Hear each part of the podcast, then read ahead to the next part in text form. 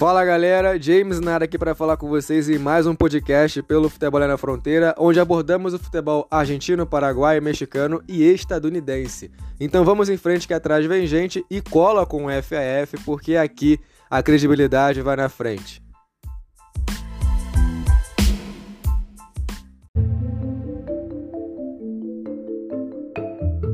Vamos falar então sobre os maiores goleadores, como você está vendo aí no título do vídeo, obviamente vão ser os top 10, aqui vai ser o top 10. Porém, vou fazer algumas ressalvas, algumas menções honrosas que são mais do que merecidas. Você vai entender o porquê. E vou começar de ordem crescente e aí eu vou falar então sobre eles.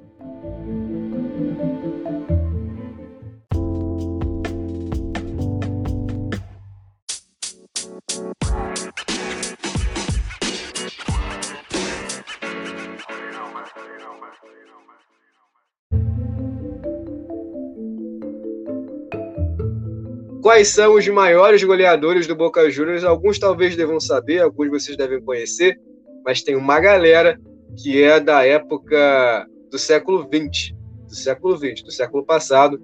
Alguns talvez não tão lembrados aqui no Brasil, vamos dizer assim, mas lá no, na Argentina certamente vai ser lembrado e muito bem acarinhado. Então, vamos falar aqui sobre esses caras mais tops do, do, do Boca, os mais artilheiros. E é claro, a gente tem que falar com propriedade, porque para começar, para começar, eu vou falar do Pelusa, como é conhecido também por alguns, ou melhor dizendo, para ficar mais fácil para você, aí na tela, Dieguito. Dieguito Maradona é o cara que jogou no Boca por muitos anos, porém ele, digo, muito ele jogou, ele jogou, deu uma passagem muito marcante, porém fez poucos gols, foi 35 gols, como você consegue ver na tela, é, 35 gols em 71 jogos apenas que El Dieguito marcou. Então ele foi um cara muito importante na época do Boca, é um jogador inusitado, todo mundo conhece, é, é, é sempre muito bem, muito bem falado como jogador, e o Boca foi uma grande instituição pela qual ele passou. Foi a segunda instituição de ordem, de ordem cronológica do, da, do futebol argentino. Ele foi pelo Argentino Juniors, pelo Boca e pelo New Old Boys. Mas ele, como, como jogador do Boca, foi onde explodiu. Venceu lá a primeira, aquele título marcante, até tem a música do Maradona, todo o povo cantou Maradô, Maradô, e ele venceu lá a primeira com o Boca Juniors. 35 gols em 71 jogos. Uma média até boa para um jogador que não era de marcar tantos gols, não era um atacante, não era sua maior obrigação marcar gols. Ele era um jogador de espetáculo também. E aí ele fez 35 gols com o Boca Juniors. A minha segunda menção honrosa aqui para finalizar e aí engatar no top 10 é o cara, El Maestro, que para muitos é o maior maior ídolo da, da torcida do Boca, maior ídolo do, do Boca Juniors, para muitos é o cara que eu vou falar agora para vocês. Juan Riquelme é esse o cara, com 92 gols. Juan Romano Riquelme, 92 gols, passou em 96 até 2002, voltou em 2007, naquela época de Villarreal, na Espanha, e aí foi voltar de volta, e voltou, foi voltar de volta, maravilhoso. Ele voltou em 2008 e ficou até 2014, até a sua aposentadoria.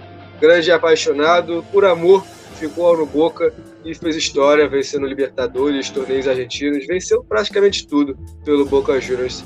Um cara de muita história, porém não está no top 10. Não está no top 10 porque o cara que fecha o top 10 ultrapassou ele no ano passado, antes de sair do Boca.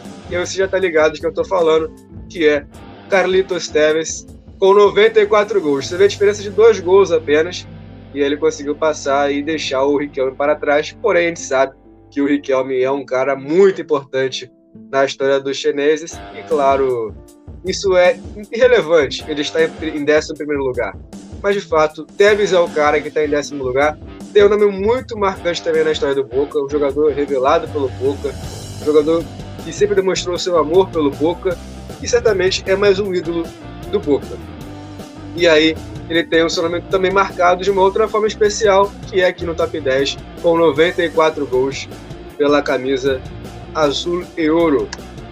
Em nono lugar fica esse jogador também, que você talvez não vá lembrar, é Pedro Galomino, um jogador que na época do século XX, como eu falei, muitos vão ser do século XX, e ele tem 96 gols. Jogou na época de década 10 de 1900 até década 20, basicamente. Então, é um jogador que, para quem não acompanha muito o futebol historicamente, não vai lembrar. Bem possível que não vai lembrar, como por exemplo o Riquelme. Mas é um jogador marcante que tem 96 gols aqui pela histórica camisa do Boca Juniors. Em oitavo lugar fica o jogador Pio Corcuera. Pio Corcuera é um jogador também com seus 97 gols da época do século 20 e jogou ali basicamente quase, quase 10 anos, não chegou a completar 10 anos, mas a década de 40 foi marcante para Pio no Boca Juniors.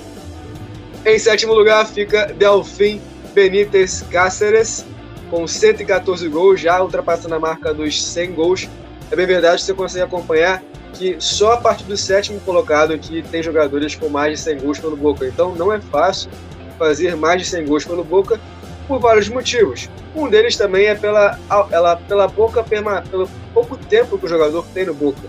Você não vê muitos jogadores de ofício ofensivo que permanecem tantos anos no Boca para completar essa marca de 100 gols ou ter uma grande eficiência na, em jogos para marcar tantos gols quanto jogos.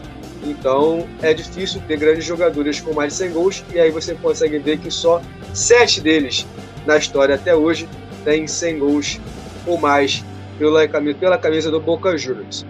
Em oitavo lugar fica, em sexto lugar, digo, fica Mário Boys, Mário, Mário. Ele tem 124 gols e também da época do século 20.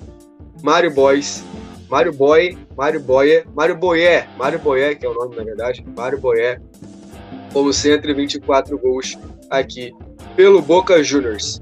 Em quinto lugar fica Jaime Sarlanga, Sarlanga, que é um cara também muito goleador e tem 129 gols pelo Boca, jogando também naquela mesma época ali com 1940 a 1948, fazendo 129 gols, quase cravando 130 gols na história do Boca Juniors. Em quarto lugar tem Domingo Tarasconi, também da época, como eu falei, a maioria é isso, e aí com 193 gols, quase chegando a 200, então vai aumentando aqui Quanto você acha que tem o primeiro colocado? Você acha que já tem 300? Você acha que tem 400? Deixa nos comentários o que você acha, porque agora o top 3 é com eles. Francisco Varallo, Francisco Varallo, ou, ou Vara, Varadio, com 194 gols, diferença de apenas um gol ali, jogando na época também no século 20. É um, é um jogador também marcante na história do Boca. E aí você acompanha o segundo colocado, também um parceiro do Varalho. Na verdade, eles jogaram juntos. E aí o marcante é que ele já tem mais de 200 gols, 221 gols para ser mais exato, também naquela mesma época do Varalho, ou do Varádio, como, como que a pronúncia.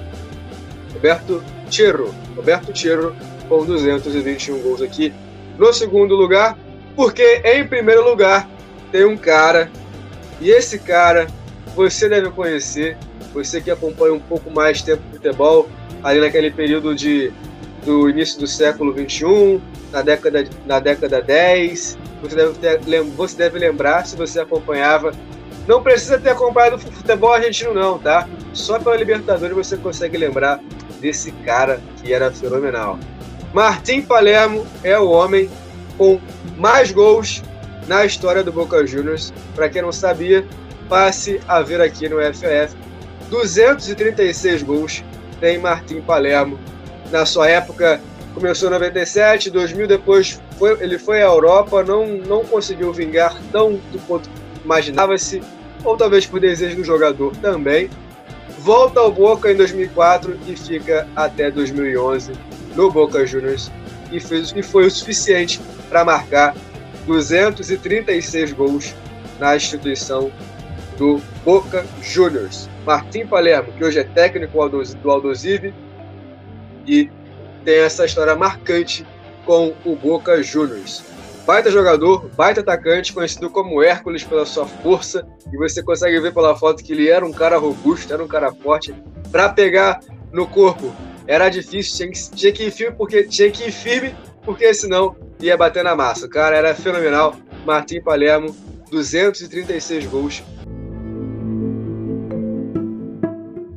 Martim Palermo é o cara que tem mais gols. E vou te falar, não são muitos que tem, que, é, que são os mais artilheiros do, do futebol argentino e do futebol de modo geral, que vivem no século XXI, que jogaram no século XXI. E aí tem Martim Palermo como um dos caras que é fora da curva.